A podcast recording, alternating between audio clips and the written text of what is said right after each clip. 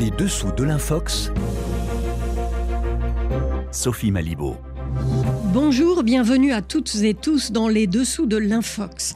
Les funérailles de l'opposant Alexei Navalny, mort en détention, se déroulent à Moscou sous haute surveillance policière. Et sur les réseaux sociaux, sa veuve, Yulia Navalnaya, décidée à prendre la relève, fait aussitôt l'objet d'attaques informationnelles. Grégory Genevrier de la cellule de vérification de RFI épingle dans sa chronique une série de photos trafiquées afin d'entacher sa réputation. Dans 15 jours, les Russes sont appelés aux urnes. La victoire de Vladimir Poutine ne fait aucun doute, mais nous verrons comment l'administration travaille à verrouiller le scrutin avec notre invité Maxime Audinet, qui sort aujourd'hui un ouvrage, véritable clé de compréhension de l'influence d'État russe. Nous reviendrons notamment sur le dossier des Kremlin Leaks, ces documents qui ont fuité de l'administration présidentielle, une manne d'informations sur le fonctionnement du régime.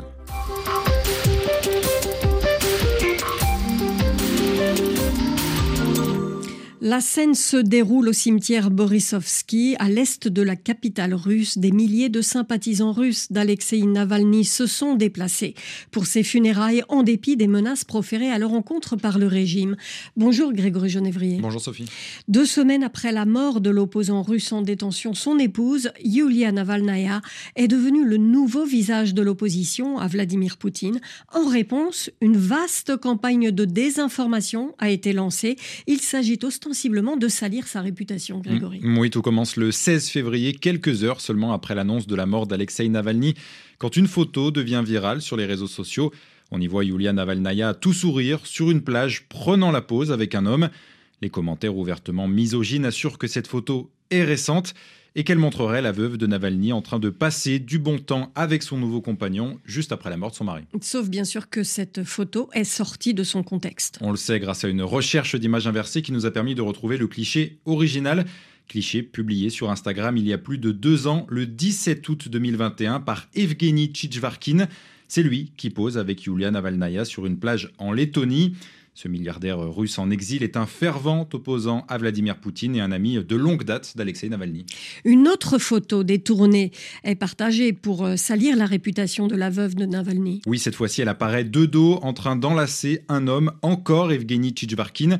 Sauf que vérification faite, cette image, vue plus d'un million de fois, a été manipulée. La vraie photo publiée par l'agence France Presse montre Yulia Navalnaya en train d'embrasser Alexei Navalny à sa sortie de prison en 2013. Quelqu'un a donc remplacé Alexei Navalny par Evgeny Tchitchvarkin pour tromper les internautes. Alors cette campagne de désinformation euh, s'appuie aussi sur de fausses vidéos. La plus partagée usurpe l'identité de l'Association américaine de psychologie. Les images prétendent que le célèbre psychologue américain Paul Ekman aurait analysé le comportement de Yulia Navalnaya. L'auteur du livre L'art de détecter les menteurs aurait déclaré, je cite, la réaction de Yulia Navalnaya n'est pas la réaction d'une femme triste, mais celle d'une femme puissante qui veut que le monde entier parle d'elle. Une déclaration totalement inventée puisque cette vidéo n'a pas été publiée par l'Association américaine de psychologie ni par Paul Ekman. Dans le même registre, enfin, Sophie, euh, un clip affirme que Yulia Navalnaya aurait avorté au mois de janvier en Allemagne. Mais là encore, c'est une infox. Alors finalement, sait-on euh, qui se cache, qui fait circuler toutes ces fausses informations? Eh bien, ces infox euh, sont partagées par des comptes et des sites internet euh, identifiés par RFI et par des experts comme les relais numériques de la propagande russe. Certains sont très populaires. On peut citer par exemple le canal Telegram du présentateur russe Vladimir Soloviev.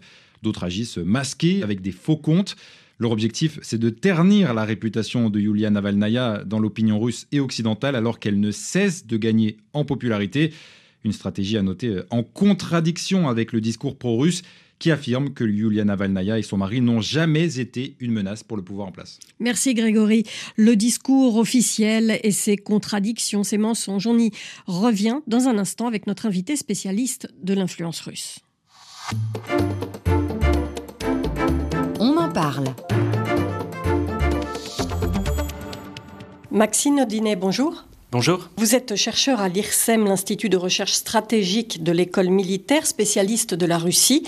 Et aujourd'hui, un nouveau livre euh, sort qui s'intitule un média d'influence d'État enquête sur la chaîne russe RT. Alors en fait, c'est une édition de l'INA augmentée euh, par rapport à un, précédent livre qui était sorti avant le début de l'invasion, c'est-à-dire en 2021, et qui était en fait le fruit de votre travail de thèse de doctorat, c'est-à-dire un gros travail, alors évidemment rendu tout à fait accessible, mais un gros travail de recherche quand même entamé depuis 2014.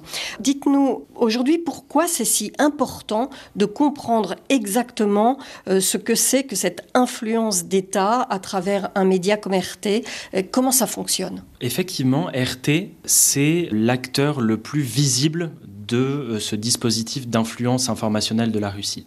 C'est euh, le média probablement le plus connu russe à l'étranger, c'est l'acteur le plus subventionné par l'État de l'ensemble du dispositif d'influence russe. À quelle hauteur?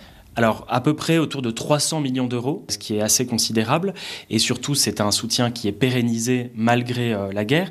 Et puis surtout, je crois que c'est un acteur de l'influence russe qui est euh, emblématique, en fait, à la fois des pratiques euh, d'influence et de manipulation informationnelle de la Russie, mais aussi qui est très intéressant parce que il incarne depuis l'invasion à grande échelle de l'Ukraine, et c'est pour ça que j'ai souhaité, avec mon éditeur, augmenter ce livre. Il est révélateur des profondes mutations, en fait, de la stratégie d'influence russe après le 24 février 2022.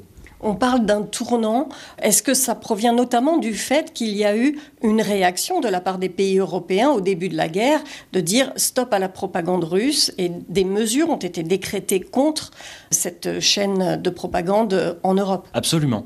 Euh, en fait, ce qui s'est passé, c'est que l'invasion de l'Ukraine a eu des conséquences, des répercussions extrêmement fortes sur ce dispositif, puisque quelques jours seulement après euh, l'invasion déclenchée par Vladimir Poutine, le Conseil de l'Union européenne a adopté un règlement, le 1er mars 2022 donc, qui suspendait en fait la diffusion de l'ensemble des canaux de RT et puis aussi de sa consoeur euh, Sputnik au sein de l'Union européenne, qui déplatformait ces médias, c'est-à-dire en fait qui fermaient tout simplement leurs chaînes et leurs comptes sur euh, les grandes plateformes Twitter, Facebook, euh, YouTube.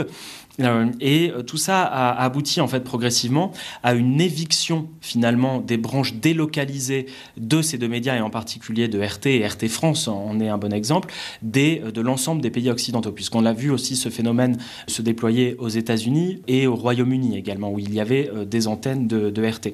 Donc là on a vraiment un, mouvement de, restructuration de ces médias et euh, progressivement vous avez une nouvelle vague de sanctions qui a été euh, adoptée à la fin de l'année 2022 et qui a euh, abouti également à l'adoption de nouvelles mesures restrictives pour sanctionner l'entité mère de RT euh, à Moscou, qui s'appelle TV Novosti, euh, et qui a eu pour conséquence le gel des avoirs de RT au sein de l'Union européenne et donc de la fermeture, notamment de RT France, qui était la, principale entité en fait de RT euh, dans les pays occidentaux. et ça, ça très clairement aujourd'hui, c'est intéressant puisqu'aujourd'hui RT France est en liquidation judiciaire et on a eu un phénomène également de recentralisation et de relocalisation de ces médias à Moscou, euh, ce qui se traduit notamment par une ligne éditoriale beaucoup plus débridée et propagandiste qu'avant, notamment lorsqu'il s'agit de couvrir la guerre en Ukraine. Alors en fait, euh, on a l'impression en apparence que RT a disparu du paysage européen, mais pas vraiment. Absolument. Et ça, c'est une idée reçue qu'il faut évidemment déconstruire, c'est que ces médias existent toujours. Non seulement ils sont, ils sont présents, ils, ont euh, restructuré leur site. Maintenant, RT, par exemple, ne s'appelle plus RT France, mais RT en français.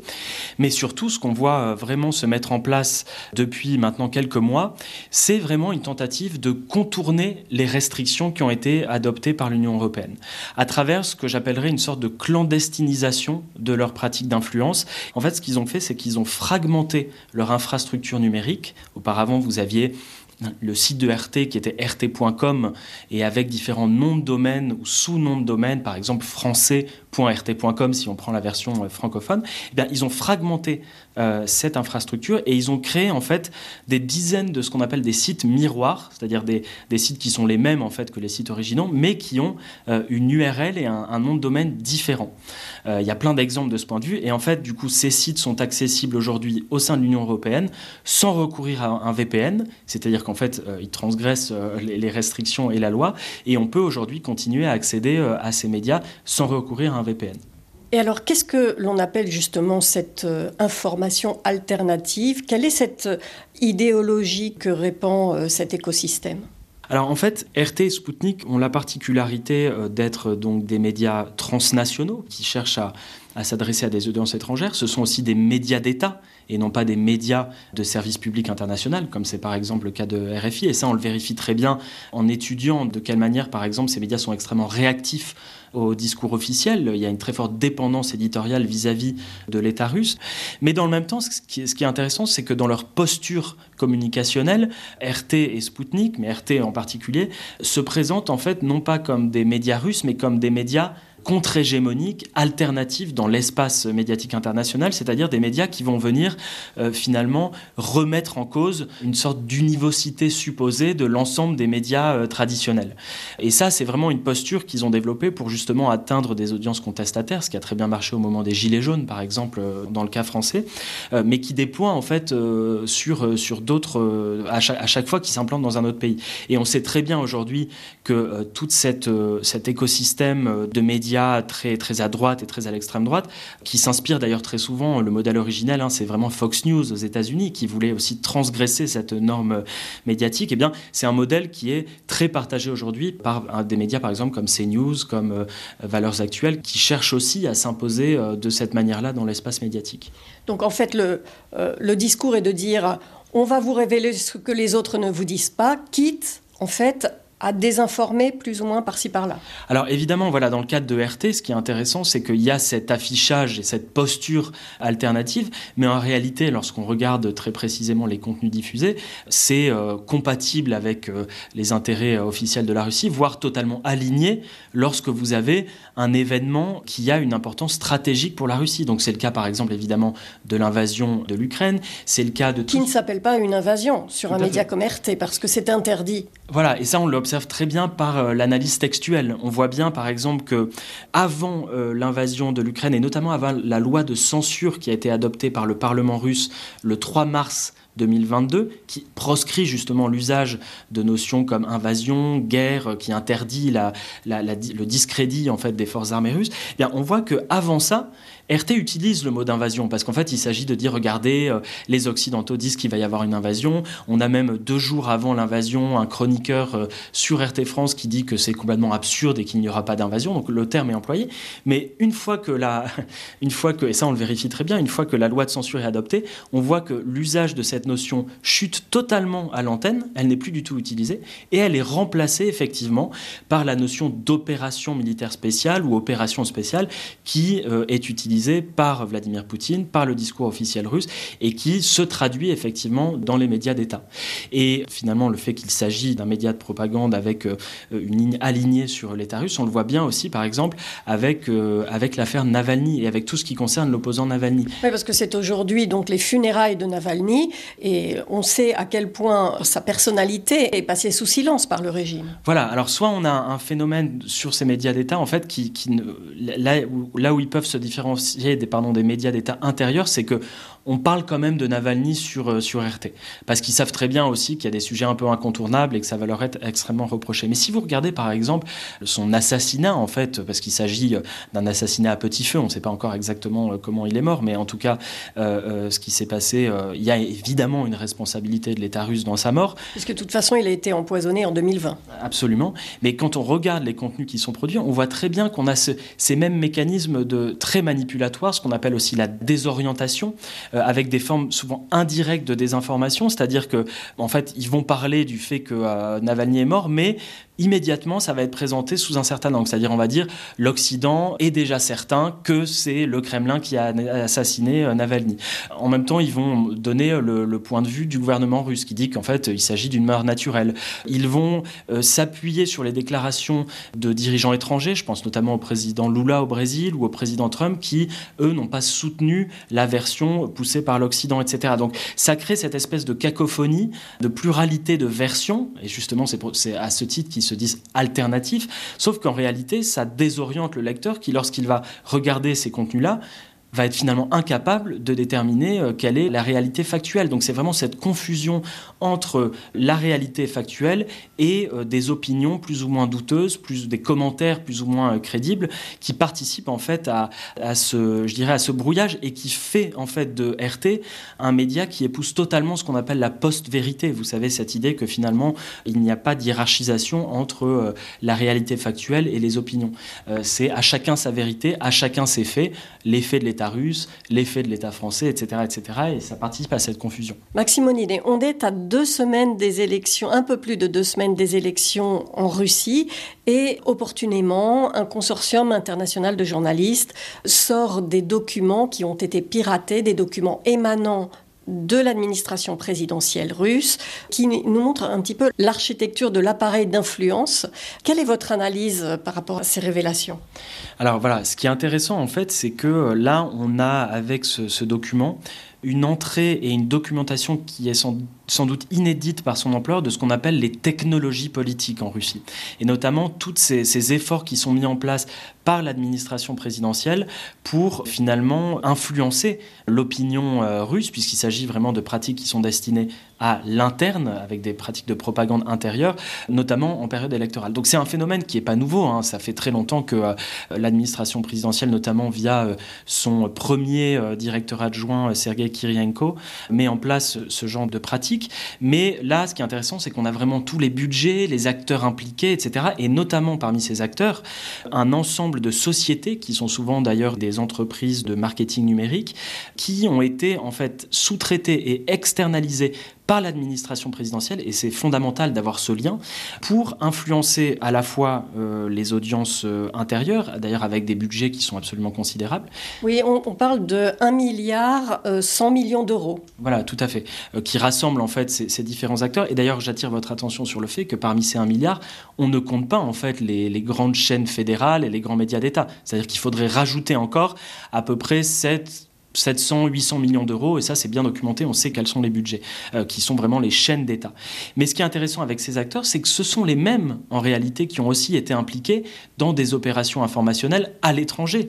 Et je pense par exemple, si on parle de la France, à l'opération euh, RRN Doppelganger, qui a été mise en place par les, mêmes acteurs, euh, Structura et ASP, et qui ont ciblé en particulier la France. Et donc on voit qu'il y a cette articulation, c'est intéressant, entre pratiques intérieures et pratiques extérieures, avec parfois un finalement un test sur la population locale. C'était le cas d'ailleurs des fameuses usines à de Prigogine, hein, à travers le projet LARTA, qui ont d'abord ciblé les audiences intérieures avant de s'intéresser à l'international et notamment, on le sait bien, à l'Afrique euh, subsaharienne.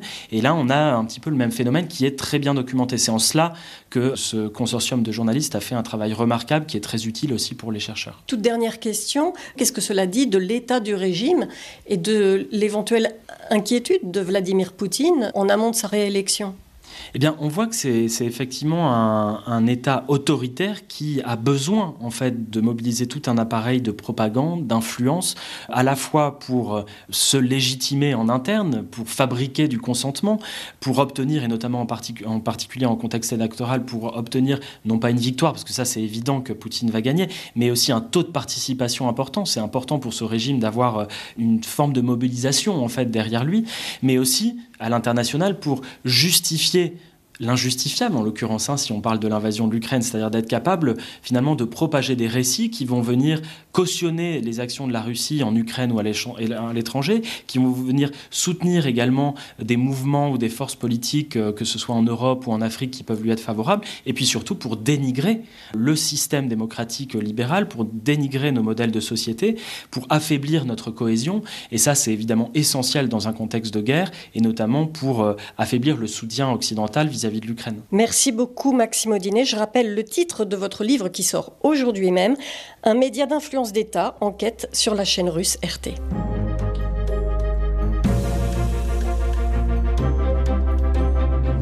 Les dessous de l'Infox, c'est terminé pour aujourd'hui. Merci à nos invités et chroniqueurs ainsi qu'à Hélène Avril qui a réalisé cette émission. Vous pouvez retrouver chroniques, entretiens et références sur notre site rfi.fr. Rendez-vous la semaine prochaine, même jour, même heure. En attendant, je vous laisse en compagnie de Philippe Le Caplin et ses invités des services en langues étrangères de RFI, cet accent du monde dans un instant.